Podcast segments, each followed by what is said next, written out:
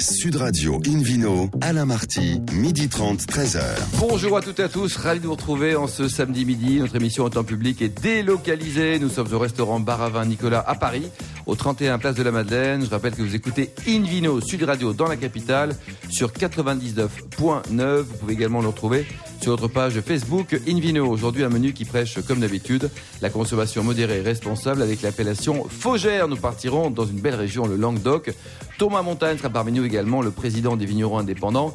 Les costières de Nîmes, version boléro. Et puis le vidéo quiz pour gagner plein de cadeaux à mes côtés. Hélène Pio, Florence Corbalan, David Cobol et Philippe Forbach. Bonjour à tous les quatre. Bonjour. Hélène, vous qui êtes notamment journaliste au magazine Régal. Et si on commençait par le vidéo quiz aujourd'hui?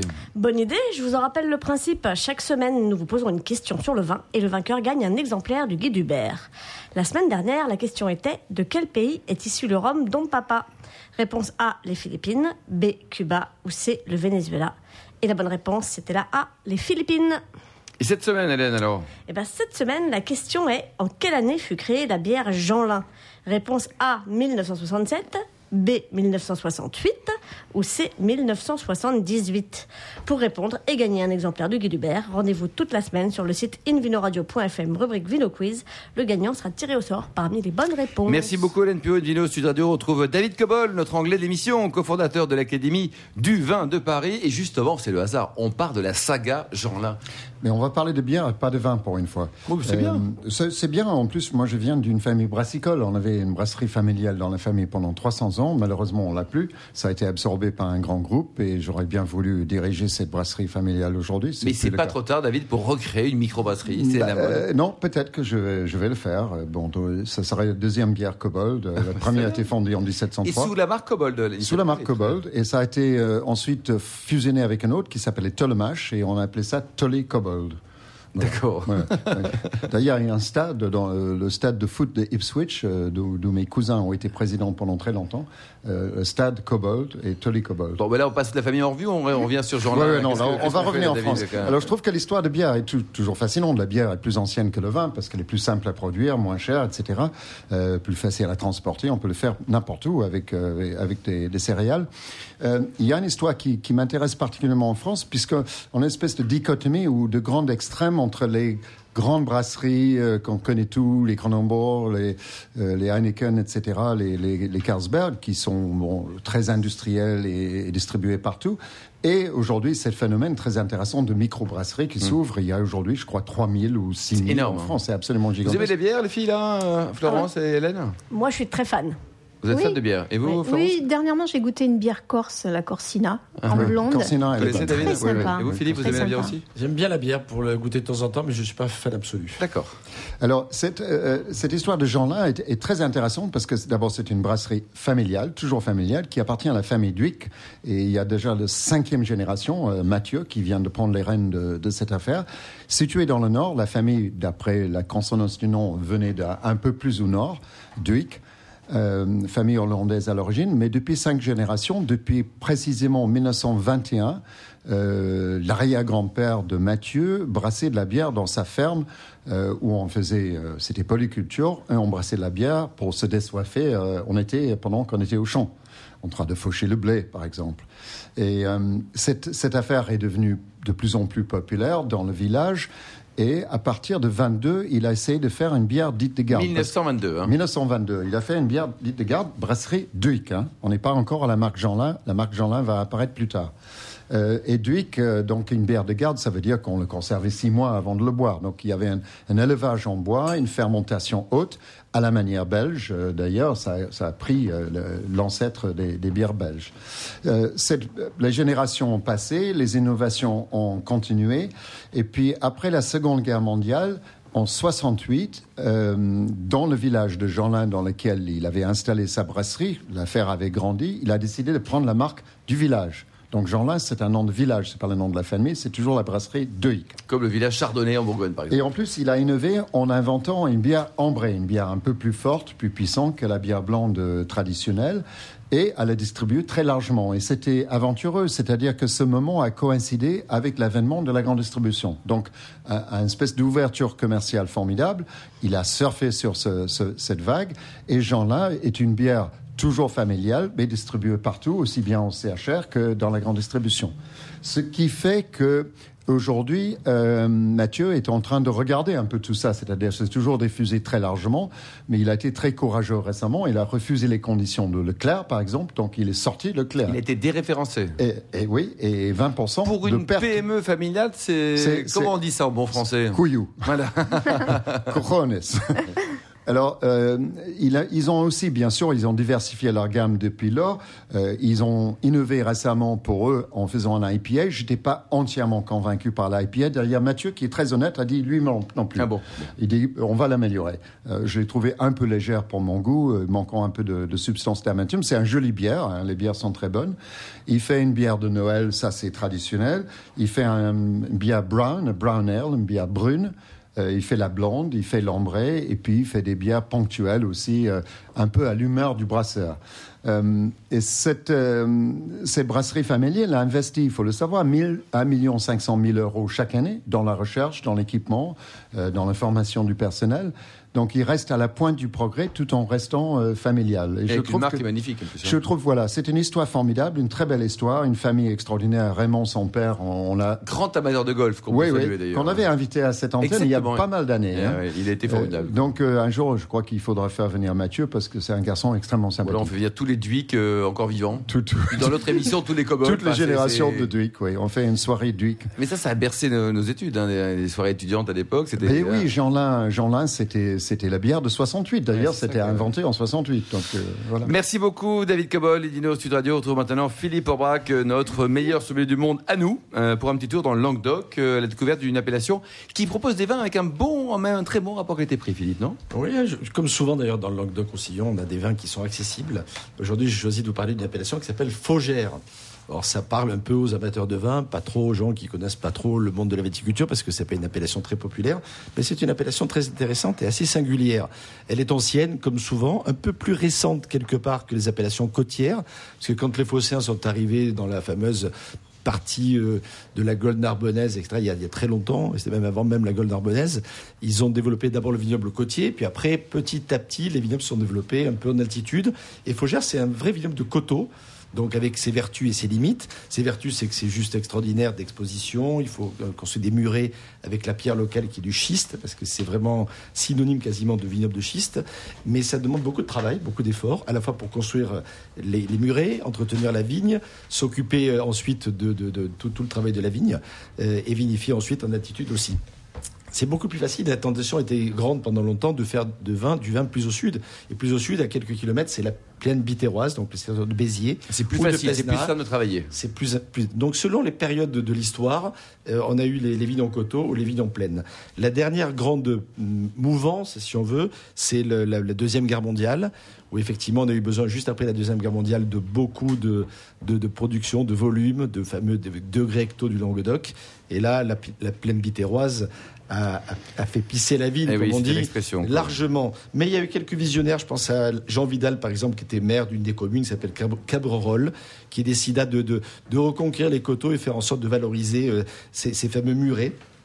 Et du coup, dès 1955, ils ont le droit à l'appellation vin délimité de qualité supérieure, qui a disparu aujourd'hui au profit des IGP, indications géographiques protégées. Euh, en 82, ils furent les premiers, avec Saint-Chinian, à obtenir l'appellation d'origine contrôlée dans le, dans, dans le du Languedoc. Euh, ça, c'est c'est déjà tout à fait notable. Euh, en 2005, les, blancs ont été reconnus en appellation d'origine contrôlée, alors que dans, la- un premier temps, c'était plutôt les rouges et les rosés qui étaient légion. Mais les blancs ont toujours eu une existence importante, avec différents cépages comme le terré blanc, le carignan blanc, encore la clairette, parce que l'une des grandes spécialités de cette appellation, au-delà de la viticulture euh, et du vin, euh, eh bien, c'est la fine de Faugère, c'est-à-dire une eau de vie qui a eu son heure de gloire dans les années 1900. Et c'était une eau de vie extrêmement blanche, très parfumée, très délicate, puissante comme on les aimait à l'époque. Je veux dire, c'était Avec l'accent rocailleux. c'était pas que sur du sucre, c'était c'était l'agnole, comme on dit. qu'on- Vous aimez la fine, Florence, ou pas Et C'était une- Écoutez, ce n'est pas euh, Votre tasse de fine ma boisson préférée. Et vous, Hélène? Euh, mais non Vous buvez plus, tout, vous, pas- vous buvez non, tout non, non, non, la fine, c'est pas non plus ce que je préfère. Mais en cocktail, ça peut, ça peut Ça faire des peut cocktails magnifiques. Et, et la grande spécialité à l'époque, et je suis sûr que les gens qui nous écoutent, certains s'en rappellent, ou en tout cas se souviennent de l'histoire. Les plus vieux.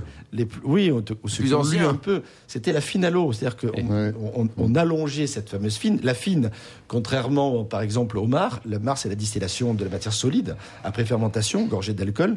La fine c'est la distillation du vin. C'était la même chose que le cognac ou l'armagnac. Donc ça donne des, produits relativement fins. Et additionné d'un peu d'eau, éventuellement d'eau de sel, c'est à l'époque en siphon, etc. On peut imaginer sur le bar, ça donnait une boisson extrêmement rafraîchissante. Ah, je sens une très, nostalgie du très, passé, Très Philippe, populaire. D'ailleurs, ça avait été abandonné et c'est qu'à partir de 2000 qu'on a hum, réactivé, si on veut, la production de cette fameuse fine de foie. Est-ce que ce n'était pas la base du produit qui est consommé dans le célèbre SEM des tontons flingueurs? On ne sait pas ce que c'était, Frida. En tout cas, Ah, il y avait la- pomme, Il y, en avait. Il y en avait aussi. Mais il y en avait sûrement aussi, exactement. Alors, on produit, euh, je disais tout à l'heure, des, des, des, des- des rouges et des rosés, traditionnellement, avec les cépages traditionnels de la région, euh, Syrah, Grenache, Mourvèdre, mais aussi des Carignans et des Carignans de coteau, Dieu aussi, si c'est franchement intéressant, lorsque les rendements sont maîtrisés. Ça donne des vins assez euh, denses, un peu généreux, puissants, un peu solaires. C'est vrai, mais l'altitude aide quand même à obtenir un peu de fraîcheur. Les rosés sont, c'est pas du tout, c'est rien à voir avec les rosés de Provence, avec les rosés conventionnels. On a plutôt des rosés de table qui sont vraiment sympas sur des grillades, sur des, Et avec une Avec vraie une belle couleur, couleur. etc. une vraie couleur rosée. avec une jolie couleur plutôt rosée, effectivement, pas, pas, pas trop pâle. Comme On se, on se pose pas la question si c'est du blanc ou du rouge en fonction de la lumière du soleil. Des- ce sont de vrais rosés. Et les blancs sont, sont finalement euh, très intéressants également. Ils ont été, donc, je dis, re- reconditionnés récemment. La, la roussade, le grenache blanc, par exemple, ou encore le, le, le- le- voilà, on trouve, euh, enfin, Quelques vignerons peut-être, Philippe, voilà, qui le chez détour. les vignerons les plus intéressants, on trouve vraiment des vins parfaits. Le, domaine Moulin de Cifre, par exemple. Oui. Euh, Léon Barral fait partie un peu Ah. des, des- des références. Le château des Estanies, c'est quand même quelque chose de merveilleux. Monsieur Louison et ses enfants. Maintenant, le Clofontine, le château Anglade, la famille Alquier, Frédéric ou Jean-Michel, le Mas Capitel, Ollier Taillefer. Franchement, très très intéressant. Ou encore la fameuse abbaye de Sylvia Plana. On n'a pas eu les bénédictins, ils sont débrouillés tout seuls là-bas. Finalement, le vignoble s'est développé plutôt quand il y a eu euh, des mouvements de population parce que les, les- les- la- les- les- les agglomérations de la région se sont développées. Mais néanmoins, il y a des références toujours pas loin des, ab- des abbés et des abbayes dans la Mais ça région. coûte une même bouteille? Allez, un prix. Allez, 15 euros. Oui, pour les grandes cuvées, et à moins de 10 euros pour la plupart. Merci beaucoup Philippe Forbach, merci à tous. Dans un instant, nous retrouvons Thomas Montagne, vigneron et aussi président des vignerons indépendants. Sud Radio Invino, Alain Marty, midi 30, 13h. Retour au restaurant Bar à Vin Nicolas à Paris. Nous sommes au 31 Place de la Madeleine pour cette émission en public et délocalisée avec un, un nouvel invité, Thomas Montagne, vigneron et puis président des vignerons indépendants de France. Bonjour Thomas. Bonjour, cher monsieur. Alors, votre vignoble, racontez-nous un peu, il est basé où exactement, vous, avec votre casquette de vigneron? Alors, j'ai la chance de vivre dans le Luberon, le sud-est du Luberon. Un petit village qui s'appelle Mirabeau. Vous connaissez évidemment le nom, le Bien pont sûr. Mirabeau, voilà, tout ça. Mirabeau, grand, grand révolutionnaire français. Ben, sa patrie, c'est mon village. Ah, c'est génial ça. Vous avez combien d'hectares au total? Oh, j'ai 35 hectares de vignes à peu près. Et ça, c'est un domaine qui est familial, racontez-nous Thomas. Oui, je suis malheureusement pas un des milliardaires du Luberon, non, c'est une affaire de famille depuis, depuis un certain temps déjà. Nous sommes ici depuis 1880. 1880 quoi.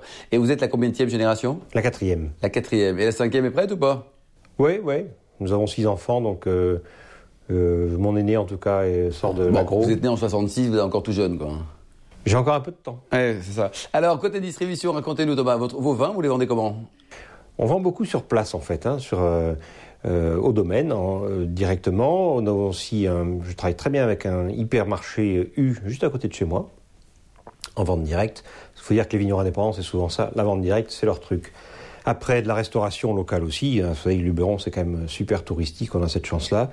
Un petit peu de, de, de grossistes, toute France, euh, et un tout petit peu d'export. Pas assez. Et au total, vous produisez combien de bouteilles? Je produis environ 80 000 bouteilles et je fais pas mal de fontaines à vin, de bag-in-box. Ouais, c'est bien ça. Et alors, les couleurs, vous faites du blanc, du rouge, du rosé, vous cédez à la, aux sirènes du rosé. Tout le monde boit du rosé. Alors, dans votre région, il y a d'excellents blancs et d'excellents rouges. Alors, je n'ai pas cédé non aux sirènes du rosé. En fait, le, bien que je sois justement à, à une encablure, à 1 km de, des côtes d'Aix-en-Provence, je suis vraiment tout à fait au bout de mon appellation. Moi, je fais plutôt du rouge et du blanc. Je fais aussi du rosé, bien entendu, mais c'est pas pas mon cheval de bataille. Hmm. Depuis euh, 2014, vous êtes le président national hein, des vignerons indépendants. Vous avez toujours été militant? Oui, assez rapidement. Je suis revenu moi sur mon domaine en, en 92. Je l'ai repris directement, enfin complètement en 95. J'ai dû m'occuper, commencer à m'occuper du syndicalisme en 98. Hum. Aujourd'hui, il y a combien? Il y a 7000 adhérents au mouvement? Oui, voilà. Un petit mot sur, sur l'historique avec une année qui est importante, 1976, Thomas. Alors, le mouvement est né effectivement dans le, dans le Languedoc-Roussillon euh, dans ces années 75-78, euh, sur des thématiques à l'époque euh, assez euh, contre la, la, coopération. Dieu merci, c'est plus le cas, on s'entend plutôt bien avec nos collègues coopérateurs. Euh, le vigneron indépendant, peut-être que je dise rapidement qui c'est. En fait, c'est celui qui fait tout de A jusqu'à Z. C'est-à-dire qu'il a ses vignes, il les cultive, il récolte, son raisin, il fait son vin et il le met lui-même en marché. Voilà, donc de from uh, the vine plant to the wine glass, si, tu veux, si vous voulez dire ça en anglais, on a euh, on fait tout de A jusqu'à Z. Mmh. Il y a aussi des, des salons euh, célèbres. Il y a combien de salons organisés chaque année en, en France ou en dehors de nos frontières d'ailleurs? On ne les compte plus. On ne les compte plus. On en avait encore un récemment, euh, tout nouveau à, à, Londres, un salon européen pour le coup. Mais il y en a combien? Une dizaine, une quinzaine, une vingtaine, une trentaine? Une quinzaine. 15 salons. Mais c'est pas trop ça, 15 salons? La France est grande, le monde est vaste. Euh, on, on, peut avoir différents types de salons. Nous en avions un il y a, il y a encore deux semaines là sur uniquement les, les vins euh, bio et HVE, le salon vin et nature. Euh, il y a différents styles de vin, différents styles de salons. Non, non, il y a de la place pour, euh, encore. Et l'ambition ou les missions des vignerons indépendants, vous avez un côté également militant, on en parlait tout à l'heure? Ah bah Absolument, moi, c'est un syndicat. Hein. Donc les gens adhèrent s'ils ont besoin d'un syndicat. L'adhésion est payante.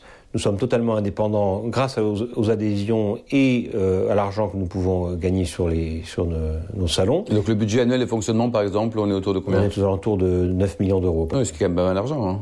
Ah, c'est une petite PME, on a, on a 20 personnes. Oui. Oui. Et vous avez également une, des partenariats au niveau européen. On a également des vignerons indépendants dans d'autres régions de production, comme l'Espagne ou l'Italie, par exemple, Thomas? Absolument, parce qu'en fait, euh, là, c'est plutôt le côté réellement syndical. Euh, on s'aperçoit que allez, 80-90% de notre réglementation vitivinicole française provient maintenant de Bruxelles, donc de, l'Europe. Et si on veut s'y intéresser et modifier les choses, eh il faut agir en amont à Bruxelles. Et donc nous avons créé en 2002 une confédération européenne qui maintenant regroupe 11 États membres différents, donc 11 associations nationales dans, dans des États membres différents, dont je suis aussi le président.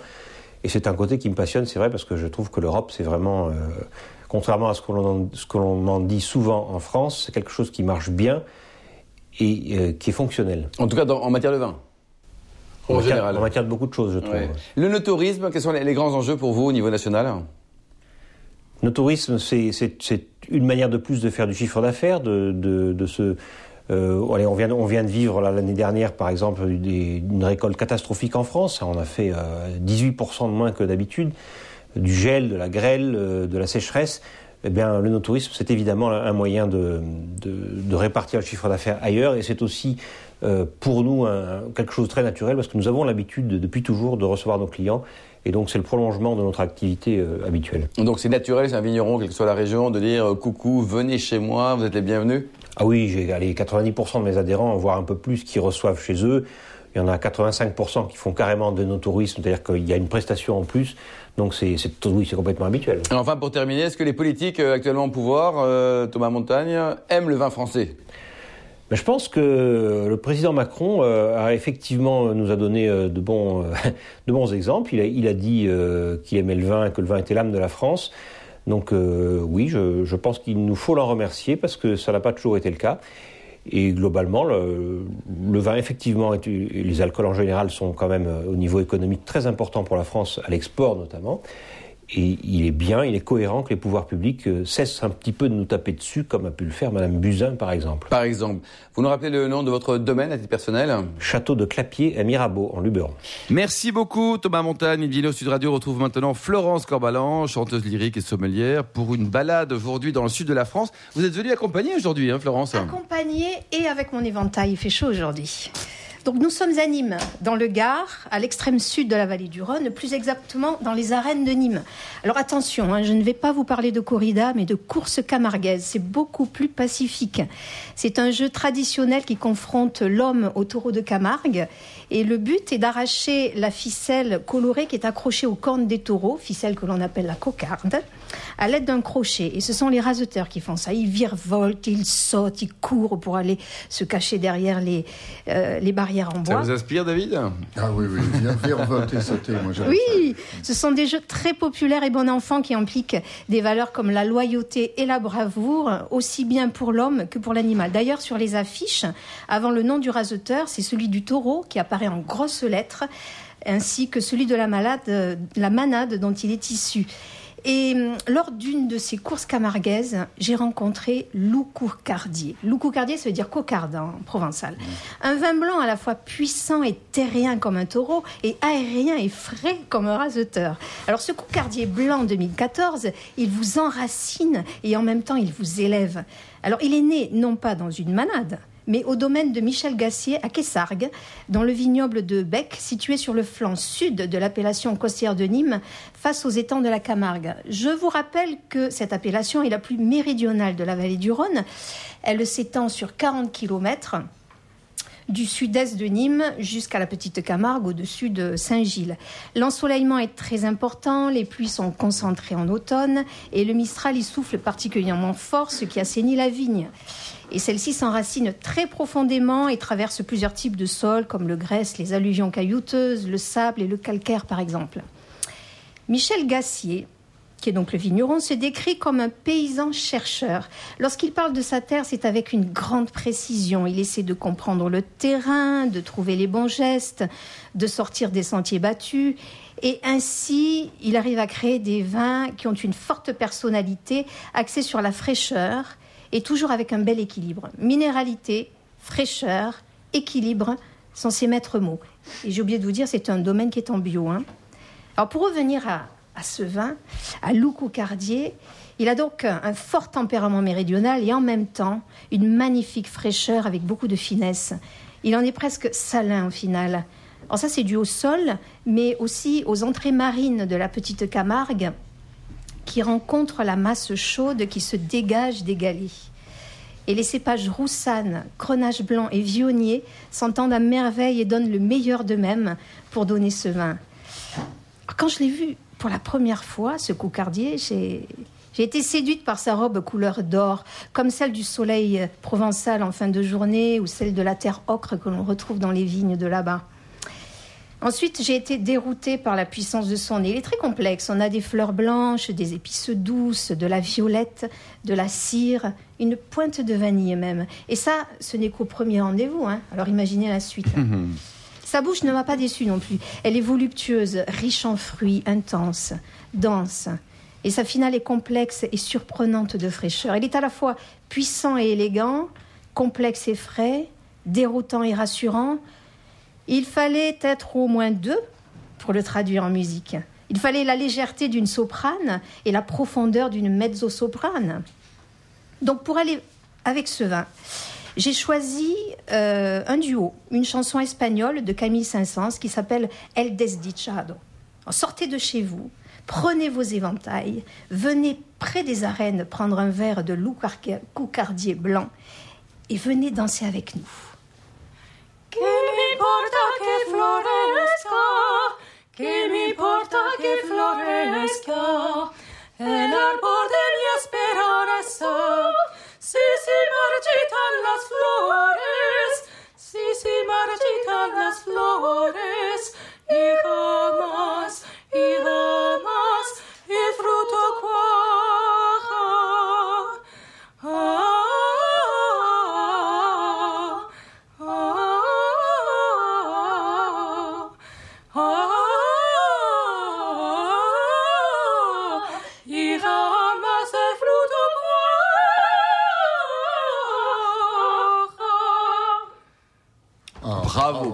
félicitations.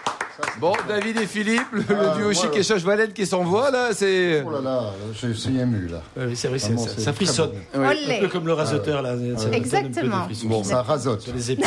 Et vous On n'a pas connaissez envie ces vins d'ailleurs, ils sont bons ces vins aussi. Euh, Je connais pas ces vins, non on n'a pas envie Ah. d'aller se Ah, cacher derrière la barrière, au contraire, on a envie de sauter dans l'arène. là. Merci en tout cas euh, Florence et Laetitia, merci à tous. Euh, Fin de ce numéro d'Invino Sud Radio. Pour en savoir plus, rendez-vous sur sudradio.fr ou invinoradio.fm ou sur notre page Facebook Invino. On se retrouve retrouve demain à 12h30 pour une nouvelle émission, toujours en public et délocalisée au restaurant Baravin Nicolas à Paris, au 31 Place de la Madeleine. Nous partirons notamment à Fronsac à la découverte du château de la Rivière, en Grèce également, côté Bacchus, et enfin dans la vallée de la Loire pour découvrir les, les secrets, les coulisses des coteaux du vent de moi. D'ici là, excellent déjeuner, restez fidèles à Sud Radio et surtout n'oubliez jamais, respectez la plus grande démodération.